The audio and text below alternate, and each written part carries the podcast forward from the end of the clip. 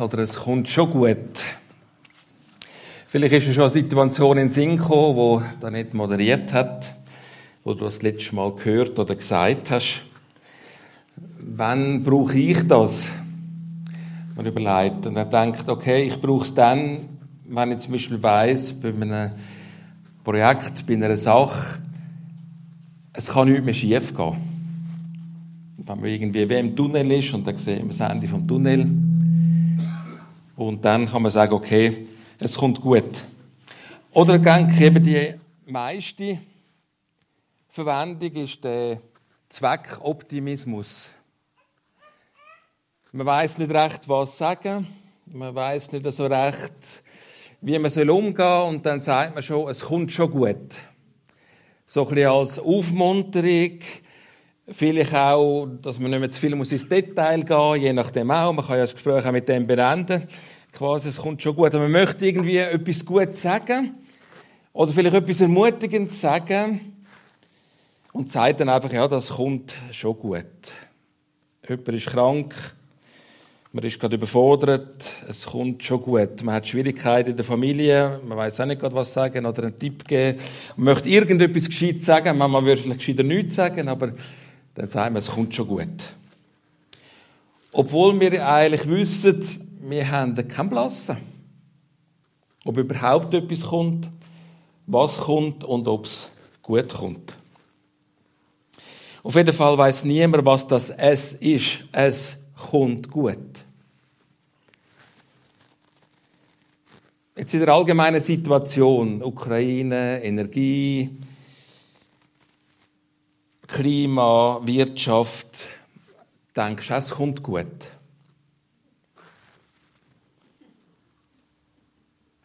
Und jetzt ist eben die Frage, ja, was es? Es kommt gut. Ja, was denn? Was kommt gut? Der Paulus ist so von einer grossen Überzeugung getragen, und das merkt man im Philipperbrief, so seine ganze Stimmung, die er hat, seine Grundstimmung ist und seine Überzeugung, es kommt gut. Aber was ist das Gute? Ich habe da einfach einen Vers mitgenommen aus Philipper 1, Vers 6, wo ich das zugrunde legen. Das ist einer von meinen ja, Lieblingsversen. Schwierig, in der Bibel gibt es so viele coole Vers. Von meinem Lieblingsvers zu reden, aber vielleicht einer von meinen Top Ten, kann man vielleicht sagen. Ich bin ganz sicher, der das gute Werk bei euch begonnen hat, der wird es auch vollenden. Bis zu dem Tag, an dem Jesus Christus wiederkommt. Und in dem Sinn kommt's gut. Jetzt, wie kann der Paulus so freudig und überzeugt sein, dass es gut kommt? Obwohl er selber im Gefängnis ist, obwohl er nicht sicher war, komme ich jetzt nochmal frei oder werde ich zum Tod verurteilt? Er hatte keine Ahnung gehabt, habe ich jetzt noch die, die schönsten Jahre von meinem Leben vor mir oder die, die wenigsten Tage oder die schönsten Jahre? Er versprüht da Zuversichtlichkeit. Ich bin ganz sicher, der das gute Werk bei euch begonnen hat, der wird es auch vollenden bis zu dem Tag, an dem Jesus Christus wiederkommt. Wie kann der Paulus so überzeugt sein? Und ich glaube, das können wir nur beantworten, wenn wir uns fragen, auf was ist denn der Paulus auch fokussiert? Und dann müssen wir das Fenster natürlich ein bisschen auftun, vielleicht ein bisschen über den Philippenbrief aus, wenn wir uns das ein bisschen überlegen. Warum ist der Paulus so stark prägt von dieser Überzeugung, dass, dass Gott kann und Gott will? Ich glaube, es geht auch damit zusammen, dass man sich fragt, okay, es kommt gut. Da sagen wir ja eigentlich, oder meinen wahrscheinlich, es soll das passieren, was du dir wünschst. Man ist krank, man sagt, es kommt gut, okay. Was wünschen wir uns? Wird gesund. So, in dem Sinn, deine Wünsche mögen erfüllt werden, oder? Das kommt gut. Und wie ist beim Paulus vielleicht ein bisschen anders? Er würde vielleicht sagen, ich weiß zwar nicht, ob es gut kommt, ob das kommt, was ich mir wünsche. Ich würde mir wünschen, frei zu kommen, nach Spanien zu reisen, das Evangelium weiter zu verkünden und, und, und. Ich habe keine Ahnung. Aber ich weiß, wer Gott ist. Ich habe keine Ahnung, was noch alles wird kommen, aber ich habe eine Ahnung, wer mit mir ist. Weil Gott der Einzige ist, der wirklich sagen kann, es kommt gut, oder? Gott ist der Einzige, der das sagen kann. Es kommt gut. Weil er Macht dazu hat.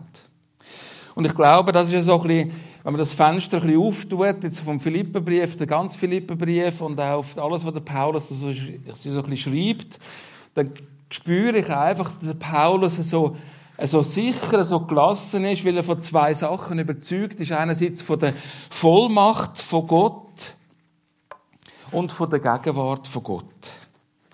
Er kann nicht er selber, aber Gott kann das weißen. Und er ist irgendwie so überzeugt von der Allmacht von Gott und von der Gegenwart von Gott, dass ihm das einfach die Sicherheit gibt. Es wird gut kommen. Vielleicht noch ein anderes Beispiel, das Fenster noch ein bisschen weiter auftun äh, für Jesus. Und ich glaube, die Zuversicht, oder aus dem, was er motiviert hat, der Paulus hat gelebt, wo Jesus gesagt hat, geht hin verkündigen das Evangelium der ganzen Welt, die Nationen zu Jüngern, lehren sie halten und taufen sie und so. Wie, wie in aller Welt, wenn Jesus seine Jünger eigentlich betrachtet hat, was das so ein bisschen für Typen sind und wenn sie so ein bisschen versagt haben, wie in aller Welt kann Jesus überzeugt sein, dass das gut kommt mit dem Auftrag, den er ihnen gibt? Wie? Wie kommt Jesus auf die Idee, ihnen einfach zu sagen, hey, geht hin, macht zu Jüngern, erzählen das Evangelium, taufen die Leute, lehren sie. Und irgendwie ist er überzeugt, ja, ich kann jetzt gehen. Es kommt gut. Wie in der Wald kann Jesus das sagen? Weil er quasi so zwei Airbags eingebaut hat in den Auftrag. Seine Vollmacht und seine Gegenwart. Zuerst sagt er, mir ist gegeben alle Macht im Himmel und auf Erden. Darum gehen hin. Und am Schluss sagt er, ich bin bei euch. Alle Tage, bis das Zeitalter erfüllt wird. Also er hat quasi den Auftrag eingepackt in seine Vollmacht, oder er hat sich Klammern gesetzt, oder eben zwei Airbags da. Das ist Gegenwart von Jesus und Vollmacht von Jesus. Und ich habe den Eindruck, das ist das, was der Paulus prägt und ich darum auch sagen lasse, ich bin ganz sicher, der, der das gute Werk bei euch angefangen hat, der wird es vollenden. Bis zu dem Tag, wenn Jesus Christus wiederkommt, weil er Vollmacht hat und weil er da ist. Und darum kommt es gut. Aber der Paulus ist sich auch bewusst, dass es kommt gut, muss man wahrscheinlich ein anders fühlen. Das Es kommt gut heißt nicht, dass es gut kommt, was ich denke, was ich will, was ich mir wünsche, sondern was Gott will. Nicht mein Wille, sondern sein Wille soll sehen, sein Reich soll kommen, seine Vision soll Realität werden, seine Kraft. Und ich glaube, wenn wir das auch sagen können, ja, Herr, dein Wille soll geschehen, und in dem Sinn glaube ich, dass es gut kommt, weil ich weiß, deine Vollmacht ist da und du bist da gegenwärtig. Das hat nicht nur für den Paulus gegolten, nicht nur für die Jünger, sondern auch für mich gilt das heute. Meine Zuversicht, mein Glaube, mein Alltag darf eingepackt sein von diesen göttlichen Airbags, von seiner Vollmacht und von seiner Gegenwart. Und darum darf ich zuversichtlich sein, dass es auch mit mir, mit meinem Leben, auch darf gut kommen Das darf meine Freude sein. Weil er mich kann ans Ziel bringen egal wie der Weg aussieht. Weil er kann. Gott kann. Das Zweite, was mir wichtig ist zu dem Thema ist, dass der Heilige Geist ja etwas Gutes angefangen hat. Das sollen wir auch nicht unterschlagen. Der Paulus ist überzeugt einerseits, dass es gut kommt von dieser Vollmacht, von dieser Gegenwart von Gott und gleichzeitig auch, weil er überzeugt ist, dass Gott etwas Gutes gemacht hat. Ich bin ganz sicher, der das gute Werk bei euch begonnen hat, der wird es auch vollenden. Der dreieinige Gott hat etwas Gutes angefangen. In dir und in mir. Wenn man sich so ein bisschen überlegt, warum Menschen sich nicht auf Gott einlösen, Gut, die einen interessiert es überhaupt nicht, die anderen finden es nicht relevant. Und dann gibt es eine dritte Gruppe, die findet die irgendwie, oder wo Gott so behandeln, wie wenn er sie vergiften würde. Oder? Mit Gott wollte ich mich nicht einladen. Das, das schadet meinem Leben, das macht mich kaputt, das macht mich zum Sklav. Wie wenn irgendwie man Lepra überkommt oder irgendwie eine unheilbare Krankheit, wenn man an Gott glaubt. Auf jeden Fall irgendetwas, wo, wo nicht gut ist. Aber der Paulus sagt, der das gute Werk bei euch begonnen hat, Gott hat etwas Gutes angefangen in uns. Und das wird er vollenden. Das hat in sich, das Gute. Das ist eine neue Schöpfung. An anderen Ort im 2. Korinther 5, Vers 17 drückt der Paulus so aus. Gott hat etwas Gutes angefangen. Was hat er dann angefangen? Eine neue Schöpfung. Wenn jemand zu Christus gehört, 2. Korinther 5, Vers 17, wenn jemand zu Christus gehört, gehört er schon zur neuen Schöpfung. Das Alte ist vergangen, etwas Neues ist entstanden.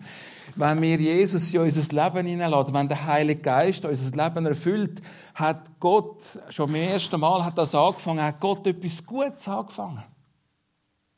Eine neue Schöpfung, schon jetzt. Und das wird er vollenden. Da hört er nicht auf. Er bleibt dran.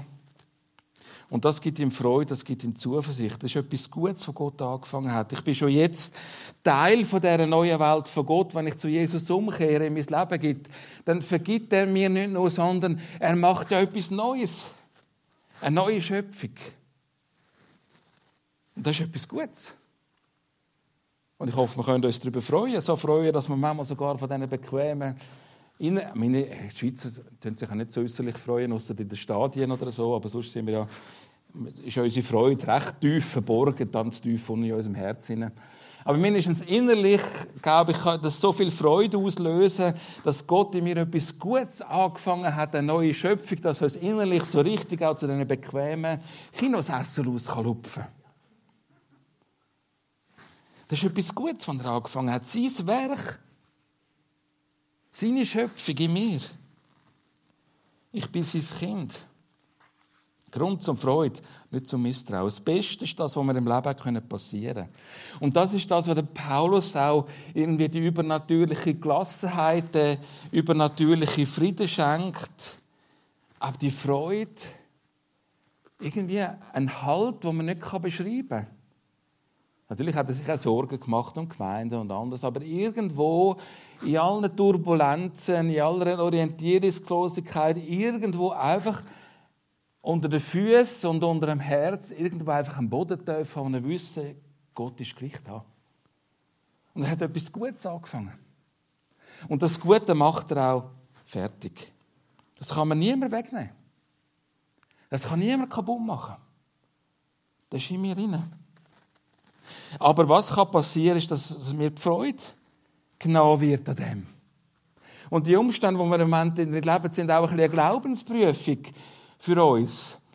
Nimmt uns jetzt die schwierigen Umstände, unsere Sorgen, unsere Ängste die Zukunft, nimmt jetzt also die Freude weg am Glauben. Der Paulus sagt, das, das kann nicht sein. Oder es darf nicht sein. Natürlich passiert es manchmal, dass wir von Sorgen übermannt werden oder manchmal in Schwierigkeiten stehen, nicht ein- und auswissen. Wir sind auch Menschen. Aber ich glaube, es ist wichtig, dass die Freude an dem, was Gott macht, was er zugesagt hat, was er versprochen hat, dass die nicht aufhört. Auch in Schwierigkeiten. Gott hat etwas Gutes angefangen, hat einen guten, einen guten Weg mit uns. Und wenn uns die Freude fehlt, dann können wir einfach auch wieder dafür beten und sagen, Herr, zeig mir die Größe von dem, was du machst. Dass ich mich daran freuen kann. Wie viel Gutes, das du mir geschenkt hast. Und es kommt gut, weil Jesus es auch vollenden wird. Äh, wer weiß, was da im Hintergrund abgebildet ist? Zivil, genau. Äh, wo sie den gebaut haben, bin ich angefangen haben, bin ich in der sechsten Klasse und in der Sek haben sie den vollendet. Also vollendet kann man ja nicht sagen. Es ist einfach eine Bauruine. Wird zwar gescheit genutzt, der innere Kreis, aber eigentlich ist es eine Bauruine. Für mich ist so ein Symbol, also man muss es auch nicht fertig machen. Das ist, ist jetzt nicht das Thema, ob es jetzt eine Straße wirklich braucht heute oder nicht. Sondern einfach als Zeichen, dass wir Menschen sind Meister darin, Sachen nicht zu vollenden, nicht fertig zu machen. Aufzuhören. Und ich weiß auch, dass es aber im Leben manchmal auch gut ist, wenn man etwas aufhört. Also wenn uns etwas kaputt macht, wenn es uns komplett überfordert, oder wenn man zwischen sich selbstständig macht und dann merkt, das tut ihn eigentlich komplett überfordern und macht ihn müde, dann ist es gescheiter, wenn man das aufhört. Aber es gibt Sachen, wo gut sind, wo es schade ist, wenn man es nicht vollenden kann. Zum Beispiel, wenn man voll Schmetterling und voll Liebe in eine Ehe startet und dann vielleicht mal merkt, okay, es gibt dann noch eine andere Seite vom anderen und von einem selber. Und wenn man es irgendwie aufgibt, das zu vollenden. Wir Menschen sind Meister vom Nicht-Vollenden, von Projekten, von Vorhaben, von, von Beziehungen. Und ich denke, jeder von uns kann etwas aufzählen, wo, wo er heute vielleicht sogar bereut, dass er es nicht geschafft hat, zum Fertigmachen. Vielleicht sogar eine Lehre oder eine Ausbildung oder irgendwie etwas, wo vielleicht noch erreichbar gewesen wäre, vielleicht auch gut gewesen wäre, man hat es irgendwo nicht geschafft. Aber für Gott spielt es keine Rolle, es kommt sowieso gut, wer Gott vergibt. Ich kann einfach sagen damit, dass das sind so stellvertretende Züge, so Bauwerke, dass Menschen Sachen nicht können oder nicht tun, vollenden. Und irgendwie hat der Paulus gemerkt, dass Gott etwas anderes versprochen hat. Was hat er versprochen? Ich bin ganz sicher, der das gute Werk bei euch begonnen hat, der wird es auch vollenden. Bis zu dem Tag, an dem Jesus Christus wiederkommt. Wiederkunft ist ja dann die Vollendung von der Vollendung. Aber er fängt da jetzt schon an. Jetzt fängt er an, sein Werk, sein, sein Neue, das er nämlich geleitet hat, fängt er jetzt schon an am Vollenden. Und da bleibt er dran. Da hört er nicht auf. Auch wenn wir nicht mehr wollen. Gott macht gleich weiter. Er ist treu. Er hat uns lieb. Und darum nennt der Hebräerbrief ja Jesus den Anfänger und der Vollender vom Glauben. Er bringt das zum Abschluss und er bringt es her. Und das dürfen wir auch gelassen machen, in dem Sinn, wenn wir selber vielleicht Zweifel haben. Bringt es jetzt Gott mit mir her? Wenn man mal die eigenen Abgründe gesehen hat oder merkt, dass man wieder mal wirklich jämmerlich versagt hat und irgendwo einen riesen Bock geschossen hat, wo man selber an sich zweifelt, ist das jetzt gescheit und wie geht das weiter und so. Und irgendwie hat Gott gesagt, ja, ich bringe es her. Du nicht. Das ist gut, wenn wir das wissen, dass wir es nicht herbringen. Aber er bringt es her und er sagt, er bleibt dran. Es wird gut kommen, es wird gut enden, egal wie schwierig der Weg ist, egal wie schwierig das du bist. Egal wie viel das jetzt gerade lernst oder nicht.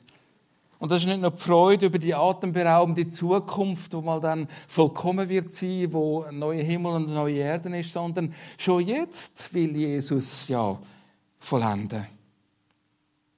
Und das heißt somit, wenn er sagt, der das gute Werk bei euch begonnen hat, der wird es auch vollenden. Das können wir noch ein bisschen persönlicher formulieren.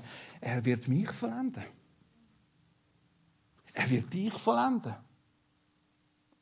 Und nicht erst am St. Nimmerleinstag, sondern jetzt ist er dran. Durch seinen Heiligen Geist. Klar, vollumfänglich bei der Auferstehung, aber das ist jetzt schon da. Und das dürfen wir eine gewisse Gelassenheit geben. Es gibt ja, man kann ja von, immer wieder von beiden Seiten von einem Ross runterfallen und jetzt gerade auch mit dem geistlich wachsen und reif werden und so. Da gibt es auch zwei Seiten. Die eine heißt Gleichgültigkeit und die andere heißt Verbissenheit. Man kann zu gleichgültig sein als Christ und Sachen zu wenig ernst nehmen. Und dann kann man auch verbissen werden. Oh Gott, du musst jetzt doch einfach und das geht. mit mir, also wenn es jetzt um einem selber geht, ich muss jetzt doch das endlich mal begreifen und verstehen und es muss doch jetzt irgendwie... Nein, Gott ist doch dran. Gott hat Geduld mit mir und mit dir noch nicht verloren. Und er hat auch überhaupt nicht vor, Geduld mit dir und mit mir zu verlieren. Und das dürfen wir einfach auch in eine Gelassenheit hineinführen. Ja, wir sind Menschen, ja, wir sind überfordert, ja, wir machen Fehler. Okay, wo ist das Problem? Wo ist das Problem? Gott ist doch da. Wir dürfen gelassen sein. Er hat gesagt, er bringt es her. Er wird es vollenden. Wer das gute Werk bei euch begonnen hat, der wird es auch vollenden, bis zu dem Tag, an dem Jesus Christus wiederkommt. Und natürlich hat er auch noch ein paar Ideen angeliefert, wo wir jetzt noch ein bisschen, dann noch ein bisschen Vollendung im Blick nehmen Zum Beispiel im Vers 9. Und das ist Philipper 1, Vers 9. Und das ist, worum ich bete. Eure Liebe soll immer noch größer werden und immer mehr geprägt sein von Erkenntnis und umfassendem Verständnis. Also er findet das okay. Das gute Werk bei uns wird vollenden. Okay, die Liebe ist ein wichtiger Punkt, wo, wo Gott und Jesus daran arbeiten, jetzt vollenden. Und es gibt ja Menschen, die wir lieben, Menschen, die wir mögen, Menschen, die wir stehen lassen und Menschen, die Gott liebt. Und da gibt es immer mal wieder etwas zum Lernen. Klar, die Liebe soll nicht so sein, dass wir das Gefühl haben, wir müssen mit allen in die Ferien gehen und mit allen äh, eine Wege machen oder irgendwie so etwas. Nein, aber ich glaube, dass jeder Mensch Respekt verdient hat. Dass jeder Mensch Wertschätzung verdient hat. Auch das ist Liebe. Und dass nicht ein Stück fetzen Stoff, das jemand irgendwo trägt, zu einer inneren Ablehnung führt. Und dass Leute, die wir schon aufgegeben haben, weil sie einfach so sind, wie sie sind, dass dort irgendwo keine Chance mehr ist, dass Gott irgendetwas ändert an unserem Herz oder auch an anderen Menschen. Also die Liebe, denke ich, da sind wir uns einig, da können wir immer wachsen. Aber auch geistlich reif werden, mündig werden. Vers 10, Philipper 1. Ihr sollt selbst überprüfen können, worauf es ankommt. Denn ihr sollt fehlerlos sein und keinerlei Anstoß erregen an dem Tag, an dem Jesus Christus wiederkommt. Also können auch unterscheiden. Was ist jetzt wichtig, was ist unwichtig? Und da muss ich sagen, da haben wir die letzten Jahre schon ein bisschen Mühe gemacht, was, was Christen unheimlich wichtig finden und was, was unwichtig ist. Oder ja, sind wir da wirklich so ein bisschen in der Gewichtung, die Gott dieser Sache auch gibt?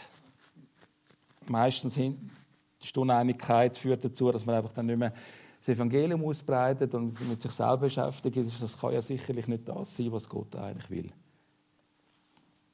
Ihr sollt selbst überprüfen können, worauf es ankommt, denn ihr sollt fehlerlos sein und keinerlei Anstoß regen an dem Tag, an dem Jesus Christus wiederkommt. Also wenn Jesus wiederkommt, wird er nicht möglichst viel noch müssen vollenden, sondern er möglichst viel schon jetzt in uns vollenden, voranbringen uns heiligen. Und da wieder mit einem Versprechen verbunden, dann werdet ihr reichlich ausgestattet sein mit dem Ertrag der Gerechtigkeit.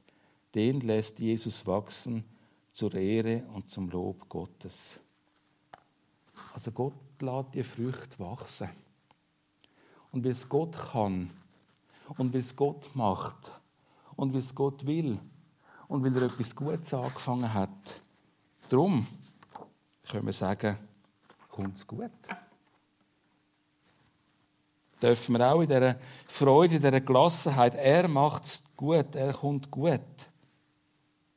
Und gleichzeitig ist die Gemeinde ja auch der Ort, wo die Veränderung stattfinden soll. Die Gemeinde ist die Ausbildungsstelle, die Versuchsanstalt, das Gewächshaus oder das Bett oder wie auch immer. Wo wir irgendwie da miteinander unterwegs sein können, einmal ermutigen, im Wachsen miteinander im Zusammen glauben. Das können wir ja auf eine Gemeinde beziehen, dass es gut kommt, der das gute Werk bei euch begonnen hat. Für mein Glauben, für uns als Gruppe, für uns als Gemeinde, dass er etwas im Sinn hat, wo etwas wird. Und darum Freude herrscht, würde Ogi sagen. Philippe 4, Vers 4. Freut euch immer zu, weil ihr zum Herrn gehört. Ich sage euch nochmal, freut euch, weil er wird es gut machen. Ich bete noch. Danke dir, Vater im Himmel, für das Versprechen, dass du es wirst vollenden. Du bist dran am Wirken. In uns, in unseren Gemeinden, aber auch in dieser Welt. Du gehst nicht auf. Und ich bin so froh darüber, dass wir einfach dürfen wissen, du, du bringst es her. Du kannst es. Und du machst es auch fertig. Und zwar so, dass etwas Schönes, etwas Gutes wird. Und ich preise dich dafür, dass du etwas Gutes in uns anfangen, angefangen hast und etwas Gutes in uns weitermachst. Dass das so etwas riesengroßes ist, dass die Neuschöpfung, wo durch den Geist stattfindet in uns, dass das weitergeht, dass das weiter wachsen Dass du das selber in uns entfachst und förderst und das ist etwas Geniales. Und der Endpunkt, wo alles hinführt, in die Vollendung von dieser ganzen Welt, wo wir dürfen einen neuen Himmel und eine neue Erde erwarten. Ich preise dich dafür, dass du uns dorthin bringst. Entweder wir gehen zu dir oder du kommst zu uns, aber es kommt gut. Du wirst es vollenden. Ich preise dich dafür. Amen.